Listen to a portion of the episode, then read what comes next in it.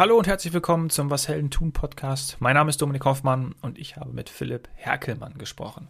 Philipp ist General Manager von Entrepreneur First Germany. Er gibt in dieser Folge einen Einblick in die Wachstumsprozesse von Gründern. Denn Entrepreneur First ist ein internationaler Talent-Investor, der Einzelpersonen beim Aufbau von Technologieunternehmen unterstützt.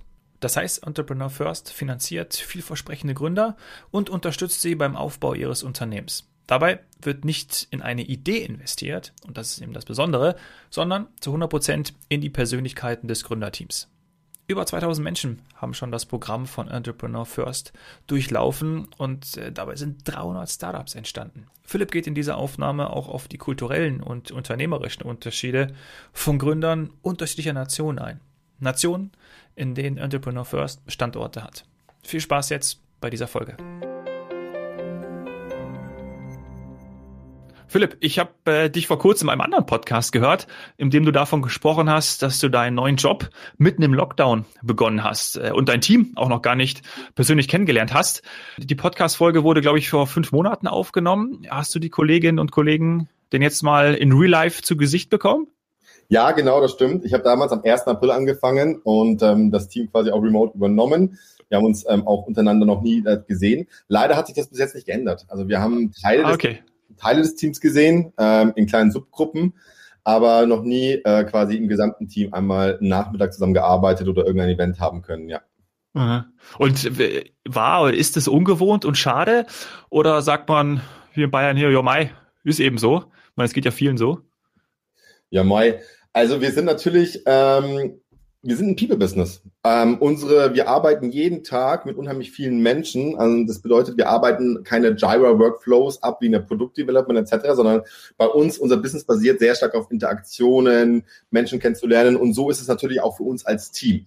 Ne? Also wir müssen mhm. schon ähm, sehr, sehr eng miteinander arbeiten, sehr effizient kommunizieren, vor allem in der Remote World damit wir quasi ähm, als Team weiter wachsen, damit wir unsere Ergebnisse erreichen, damit wir unsere Founder gut unterstützen können. Und ja, es ist unheimlich schade, dass wir nicht ähm, face-to-face -face zusammenarbeiten können. Ähm, wir sehen das auch wirklich, wenn wir dann die Möglichkeit haben, mal im Office zusammenzukommen, in kleineren Subgruppen, drei, vier Leute des Teams. Ähm, das ist einfach ein Unterschied wie Tag und Nacht. Und ähm, inzwischen ist es wirklich so, dass so ein ganz einfacher Face-to-Face-Arbeitstag wirklich schon als Teambuilding-Event quasi äh, Teambuilding-Event kategorisiert werden kann, ja. Ja, äh, fließen und sprühen wahrscheinlich dann die, die Energien und Funken, wenn man sich dann mal äh, endlich äh, wieder äh, face to face hat. Ich kenne das auch und dann, ähm, ja, man merkt schon, dass dann die Ideen auch viel mehr fließen können, ne? finde ich. Also dann kommt, kommt, kommt mehr rüber. Absolut. Und ähm, also zum einen diese Kreativität wird einfach gefördert und ich glaube auch einfach das Vertrauen, was natürlich eine Voraussetzung ist für Kreativität, wird dann auch gefördert, weil man viel besser lernt, ähm, wie, wie bewegt sich eigentlich die andere Person und wie kommuniziert die andere Person, wenn es nicht gerade eine zielgerichtete Kommunikation ist. Natürlich mhm. alles, was wir machen in Videokonferenzen oder in auch via Slack, ist in der Regel immer auf ein Ziel ausgerichtet. Entweder du musst eine Entscheidung treffen, du musst jemanden updaten. Es hat immer einen Zweck dahinter. Und diese Serendipität, die man eigentlich in einem Office hat, wenn man eben, oder der Watercooler-Effekt, wie es auch genannt wird, Mhm. Wenn man mal über, darüber spricht, wie war das Wochenende und dann chippt man hier in das Gespräch rein und da und das geht halt komplett verloren und ähm, das ist auch nicht so einfach zu remote zu facilitaten. Nee. Ich habe ganz viele Freunde, die sagen, man geht einfach nur noch seinem Job nach. Also es ist dann eben nur noch der Job und es ist zum Glück, und das wollen wir alle, ähm, dass er einem Freude macht, aber es genau dieses Zwischenmenschliche fehlt oder warum ja. man das vielleicht auch macht, wegen den Kollegen, ja, ähm, weil man eben mit anderen Menschen in Kontakt kommt. Und ähm, ja, dafür, dass es nicht nur ein Job ist, dafür, dafür ähm, oder mehr eine Berufung wird, davon, davon arbeiten wir ja. Und genau da ziehe ich auch so ein bisschen die Schnittmenge. Es sind auch schon ein paar Stichworte gefallen von dir: Kreativität, Wachstum, äh, Veränderung ist vielleicht auch noch eins, was ich mir auch rausgesucht habe für unsere Folge. Denn um Dinge voranzubringen und auch Veränderungen herbeizuführen, benötigt es eben oft neue Ideen, Kreativität, Wachstum und eben Unternehmertum. Und äh, Entrepreneur First äh, finanziert ja Gründer. Du hast gerade auch schon genannt, dass ihr People Business seid und mhm. unterstützt eben beim Aufbau von Unternehmen. Mhm. Gerade zu Beginn, wie funktioniert das? Vielleicht erstmal so als Einstiegsfrage dazu. Genau, also Entrepreneur First, wie funktioniert das? Ähm, wir sind ein Talent Investor. Das heißt, wir unterstützen Leute noch bevor sie eine Idee haben oder einen Co-Founder haben. Wir mhm. lassen, ähm, wir erlauben quasi Individuen, die sich bei uns bewerben, ähm, ähm, dass sie in unser Programm kommen für sechs Monate. In dieser Zeit zahlen wir ein Stipendium 2000 Euro pro Monat für die ersten drei Monate. Und in diese, und die Leute kommen als Einzelpersonen. Die haben kein Team, die haben keine Idee. Natürlich haben die irgendwo eine Idee auch. Also die meisten Menschen haben immer wieder Ideen, das ist auch gut so. Nur ähm, wenn diese Ideen sind nicht relevant für den Aus, äh, für die Auswahl für unser Programm. Und wenn Sie dann bei uns ins Programm reinkommen, haben Sie acht Wochen Zeit, quasi ein Team zu bilden. Das heißt, Sie testen Teams, Sie gehen, Sie treffen Co-Founder, Sie äh, fangen an zu, zusammen zu ideaten und Sie verlassen Teams auch wieder. Also Sie, wir brechen, also wir brechen Teams zusammen mit den Foundern auseinander, wenn wir sehen, das ist nicht das richtige Team. Das ist, glaube ich, sehr, sehr counterintuitiv ähm, für viele Gründer am Anfang. Und nach acht Wochen haben die meisten Gründer im Durchschnitt so drei bis vier Teams probiert. Und alle Leute, die da, die keinen Co-Founder gefunden haben, verlassen das Programm. Und die Leute, die einen Co-Founder gefunden haben, eine Idee gefunden haben, gehen in die nächste Phase. In der Phase geht es dann darum, ähm, die Ideen zu validieren.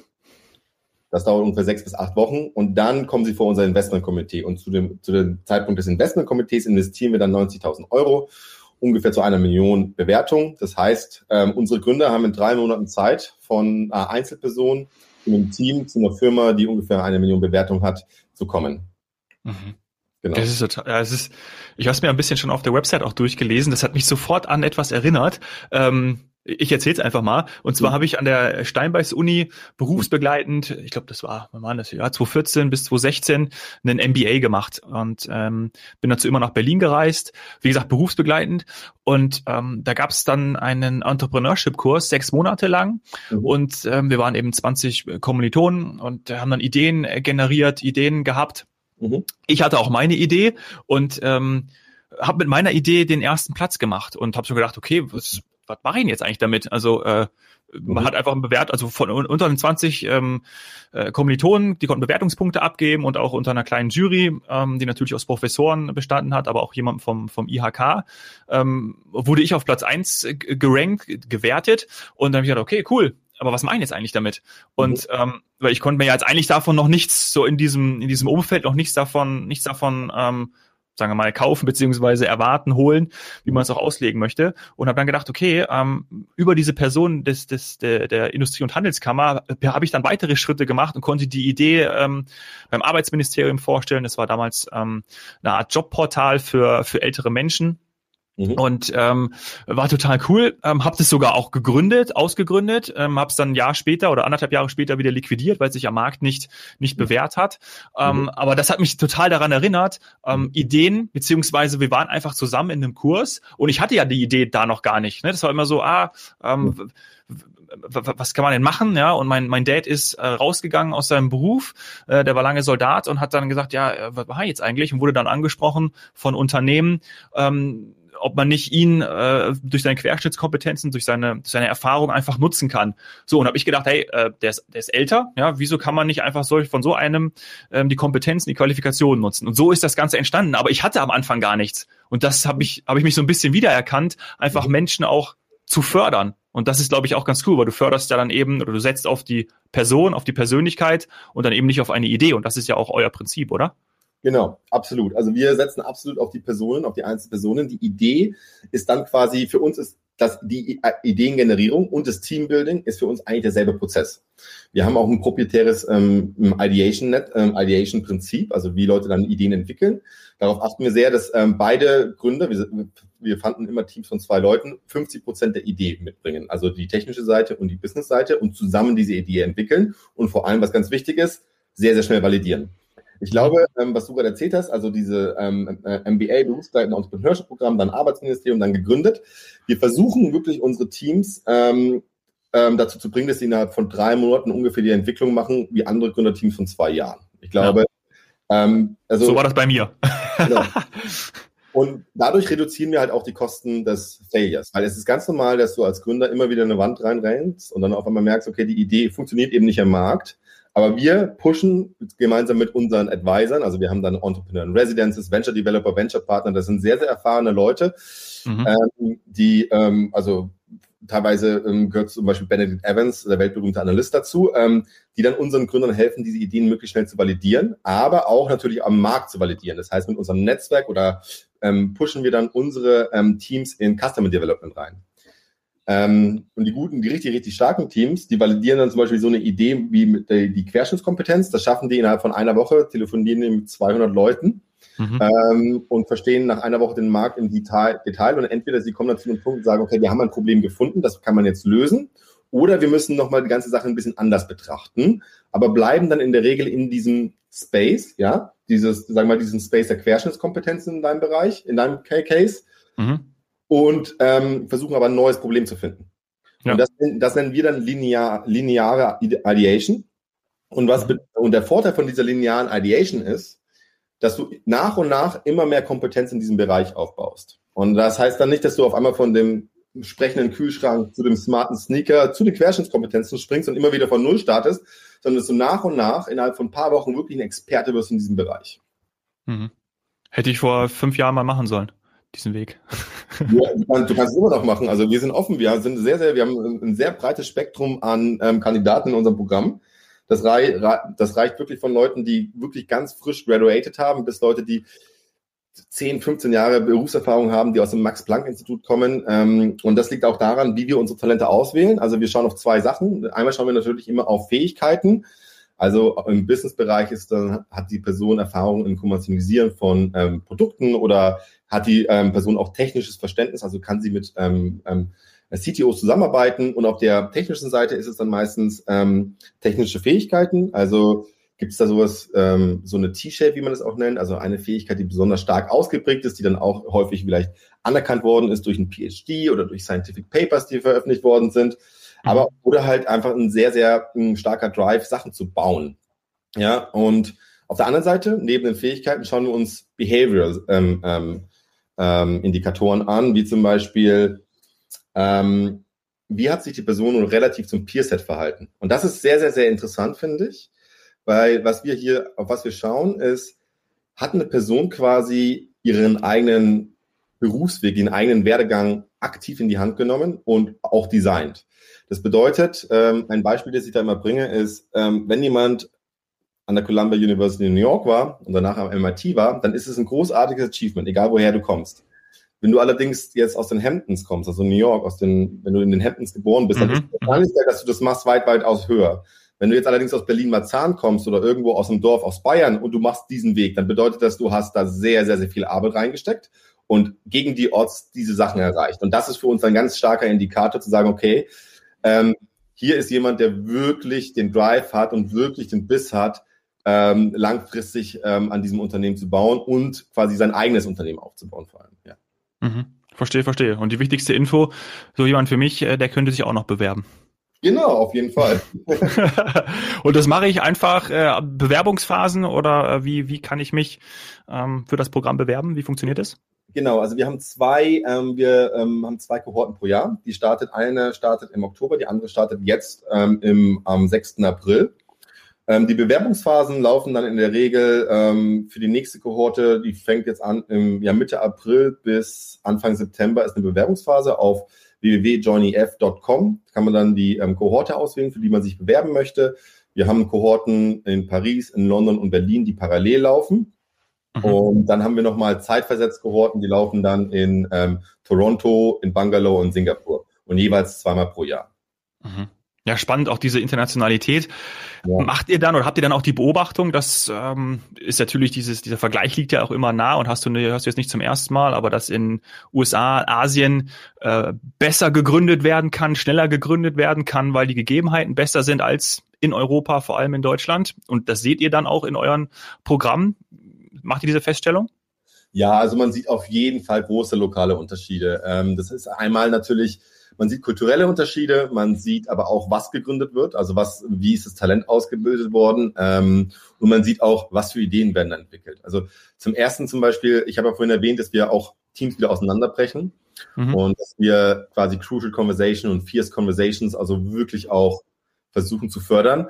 Das war am Anfang tatsächlich so in Singapur ähm, ähm, etwas sehr, sehr Besonderes. Ähm, das ist, ist, da nicht, ist man da nicht so gewohnt. In Deutschland dagegen ist es kein Problem. Leute sind relativ direkt und knallen sich alles Mögliche um die Ohren. Das ist zum Beispiel ein kultureller Unterschied. Das andere ist zum Beispiel, was wir sehen, Singapur ist extrem stark im Biotech. Da, weil die Singapur, ähm, also dass ähm, die Regierung dort ähm, schon seit Jahren quasi sehr stark in die ähm, Biotech Education investiert, ähm, um quasi auch ähm, zum Beispiel, also Essen auf, ähm, in Singapur selber herzustellen, also Food selber mhm. dazu was auf Biotech basiert. Das heißt, da haben wir sehr, sehr, einen sehr, sehr starken Biotech-Edge.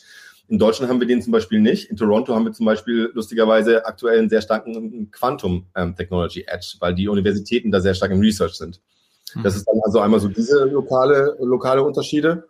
Und jetzt zu dem Punkt, wo wird wie gegründet und was für Ideen entwickeln sich. Also man kann durchaus sagen, dass die deutschen Gründer teilweise nicht dieses ähm, extrem visionäres 10x Thinking haben, das du dann häufig in London siehst. Also London ist sehr, sehr gut im Sales, sehr, sehr gut dabei, eine Vision aufzubauen, die wirklich teilweise furchteinflößend ist, wenn man dann 15 Jahre ähm, down the line schaut. In Deutschland ist es dann häufig doch etwas, ähm, ähm, ja, etwas realistischer. Und ähm, dieses realistische, ähm, das ist etwas, was dann manchmal auch ein bisschen die Herausforderung ist, wirklich eine große Vision aufzubauen. Und eine Vision ist unheimlich wichtig, weil die Vision gerade am Anfang natürlich ähm, quasi, die motiviert deine Mitarbeiter, die motiviert deine Investoren. Das ist quasi, das ist mehr wert als das Geld, das du auf deinem Account hast. Deine Vision ist wirklich und deine Idee und deine Vision ist ähm, ja einer der größten Treiber. Ja. Mhm. Und die steht ja oder die äh, entwickelt ja vor allem die Persönlichkeit der Gründer, der Unternehmer und äh, deshalb mhm. investiert ihr wahrscheinlich oder deshalb setzt ihr wahrscheinlich genau auf diese auf diese Menschen, People Business, so wie du es am Anfang gesagt hast. Genau, genau, genau. Also diese immer, es ist immer es ist immer diese Idee und diese Vision wird aus zwei Bereichen eben ähm, gebildet. Und das eine ist natürlich die technische, ähm, technische Möglichkeit und das andere oder das andere ist natürlich die Business Reality. Mhm. Und ähm, wir fragen, ganz am Anfang fragen wir unsere Gründer immer, ähm, was ist dein Edge? Also was ist dein unfair advantage? Was ist etwas, was, was wirklich nur du hast, weil das auf, weil du die letzten zehn Jahre oder letzten fünf Jahre da investiert hast. Das kann dann zum Beispiel eine bestimmte Technologie sein, die man sehr, sehr gut versteht. Das kann aber auch eine bestimmte Industrie sein, die man sehr gut versteht. Und dann fragen wir die zweite Frage, die wir stellen, ist, was glaubst du basierend auf diesem Edge, auf diesem Insight, was in fünf bis zehn Jahren anders ist? Und da schauen wir sehr stark darauf, ob das ein counterintuitiver Belief ist. Ja, und wir nennen es dann der, den Belief. Und ähm, dieser Belief wird dann genutzt, um in der Kohorte mit anderen Leuten zu schauen, hast du einen ähnlichen Belief? Kann man diese Beliefs dann irgendwie quasi ähm, vereinen? Mhm. Ähm, kann zum Beispiel sein, sein, dass jemand sagt, in zehn Jahren wird 90 Prozent der Energieversorgung über Solar laufen. Das ist etwas, was die meisten Leute dann vielleicht noch nicht unterschreiben, ist so ein bisschen counterintuitiv. Und dann, das kann jetzt aus der Business-Seite kommen, von dem Business-Founder. Und dann gibt es einen technischen Founder, der sagt, ja, ich sehe, es gibt eine, ähm, Solarzellen werden ähm, zu einem Hundertstel des Preises hergestellt werden können. Und wenn die beiden Leute sich dann treffen, dann wird's interessant, weil dann kann sehr, sehr stark ideated werden. Und dann, was die, der nächste Schritt in der Ideation ist, dann diesen Hunch zu entwickeln. Mhm. Wie kann ich diese, also wie kann ich diesen, wenn wenn die Realität, die ich mir gerade vorstelle, wahr wird, wie kann ich diese Realität beeinflussen? Und dann sind wir an der Idee. Und dann wird daraus die Vision gebaut. Mhm. Und dann geht's eigentlich los. Und dann geht's ab. Ja. das, ist, das ist faszinierend. Das ist faszinierend zu sehen, was Leute, mit was Leute da rauskommen. Ja. Ja, ja, großartig. Vor allem äh, habe ich das Gefühl, dass mit dir da auch der richtige ähm, Mann an Bord geholt wurde, weil äh, du sprühst auch da davon und äh, großartig. Also ich werde mir das auf jeden Fall weiter anschauen und vielleicht haben wir die ein oder anderen Hörer oder Hörerinnen, die das auch so spannend finde und äh, ich packe die ganzen Links natürlich in die Show Notes und dann kann man mal vorbeischauen und äh, vielleicht hat euch das jetzt so angesprochen ähm, und ihr habt auch Ideen oder wollt euch da einbringen, dann ähm, könnt ihr euch dort natürlich auch bewerben. Ja? Absolut, wir würden uns sehr, sehr freuen. Philipp, abschließend noch, ähm, du hast ja gesagt, du bist seit äh, April letzten Jahres ähm, bei Entrepreneur First. Was hast du da vorgemacht und wie kam es dann ähm, ja, zu dem Wechsel auch zu dem, zu dem neuen Unternehmen? Was hat dich da besonders gereizt? Ja, also ich habe sehr viele verschiedene Sachen gemacht. Ich war unmittelbar davor, war ich sieben Jahre bei Google und bei Alphabet. Ähm, da mhm. hatte ich Position im Sales, im Partnership-Bereich, war aber dann lustigerweise auch bei X, der Moonshot Factory im Silicon Valley. Die gehört zu Alphabet. Ähm, die haben zum Beispiel das Self-Driving Car erfunden ähm, und habe da dann einen so einen Deep Tech Moonshot ähm, geleitet ähm, in der Early Phase. Davor war ich kurz als Produktmanager bei einem Rocket Internet Venture und davor hatte ich meine, mein eigenes Startup. Ähm, das war damals eines der ersten Payment-Systeme für Facebook 2010. Wir waren ein bisschen zu früh als der Markt. so wie ja, ich, so wie ich mit meinen, ja. mit meiner, mit meinen Best-Agern und der Jobplattform. genau. Genau. Und damals gab es Entrepreneur First auch nicht, weil die gibt es eben nicht erst seit neun Jahren und das war bei mir schon ja. seit elf Jahre her inzwischen. Ja. Ja, also ich habe äh, sehr viele verschiedene Thinking Heads vom Produktmanagement über wirklich so Deep Tech Moonshots, ähm, wo ich wirklich mit dem ähm, Erfinder des Wi-Fis zusammengearbeitet habe, der unsere Antennentechnologie dann gebaut hat, hat. oder eben aber auch Sales und Partnerships. Also eigentlich so einmal ein 360-Degree ähm, ähm, 360 View auf ähm, ja, digitale Produkte, Innovationen ähm, bekommen. Und ähm, ja, ich habe das Gefühl, dass wir das, also das Entrepreneur First, ge gemeinsam mit diesem, mit meiner Erfahrung, dass wir da einen sehr, sehr, sehr, sehr wichtigen und sehr guten ähm, Baustein hier in der deutschen ähm, Startup Economy oder vor allem in einer noch nicht Startup Economy aufbauen können. Ja. Das hört sich auf jeden Fall danach an. Also äh, wahnsinnig ähm, beeindruckender äh, Werdegang, äh, krasse Stationen und ähm, ich wünsche natürlich alles, alles Gute und viel Erfolg bei Entrepreneur First. Jährt sich ja jetzt dann bald, ne? Wir haben ja sozusagen, kannst jetzt einjähriges feiern und äh, wenn wir die Folge ja. veröffentlichen, das wird wahrscheinlich so in äh, vier, fünf Wochen sein, dann ähm, ja, hast du schon ein Jahr durch, auch wenn du das Team nicht gesehen hast. Das wird dann bald bestimmt ähm, hoffentlich wieder auch im Sommer dann äh, funktionieren und äh, großartig. Also wie gesagt, ich pack alles in die in die Show Notes. Ähm, ich fand das sehr sehr inspirierend vor allem, ähm, gerade auch wenn man Veränderungen durch Ideen, durch Persönlichkeiten herbeiführen möchte. Dann ähm, ja, ist glaube ich Entrepreneur First eine richtige Adresse. Danke dir, Philipp. Stark, danke dir. Mach's gut.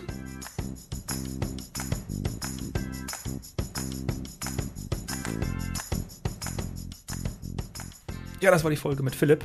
Um Dinge voranzubringen und Veränderungen herbeizuführen, benötigt es neue Ideen und Unternehmertum. Das Ganze wird gefördert von Entrepreneur First. Vielleicht ist es ja auch ein Programm, was dich sehr interessiert. Dann schau einfach mal auf der Website vorbei und, und vielleicht folgt auch deine Bewerbung. Wenn dir die Folge mit Philipp gefallen hat, freue ich mich auf eine 5-Sterne-Bewertung bei iTunes und schick mir gerne Vorschläge für Gäste hier im Podcast, mit denen ich hier über ihr Business sprechen darf. Melde dich dazu am besten über Instagram, at domhoffmann, oder schreib mir eine E-Mail an dominik.hoffmann.washeldentun.de. Alles Gute, danke sehr fürs Zuhören. Cheers, Hero.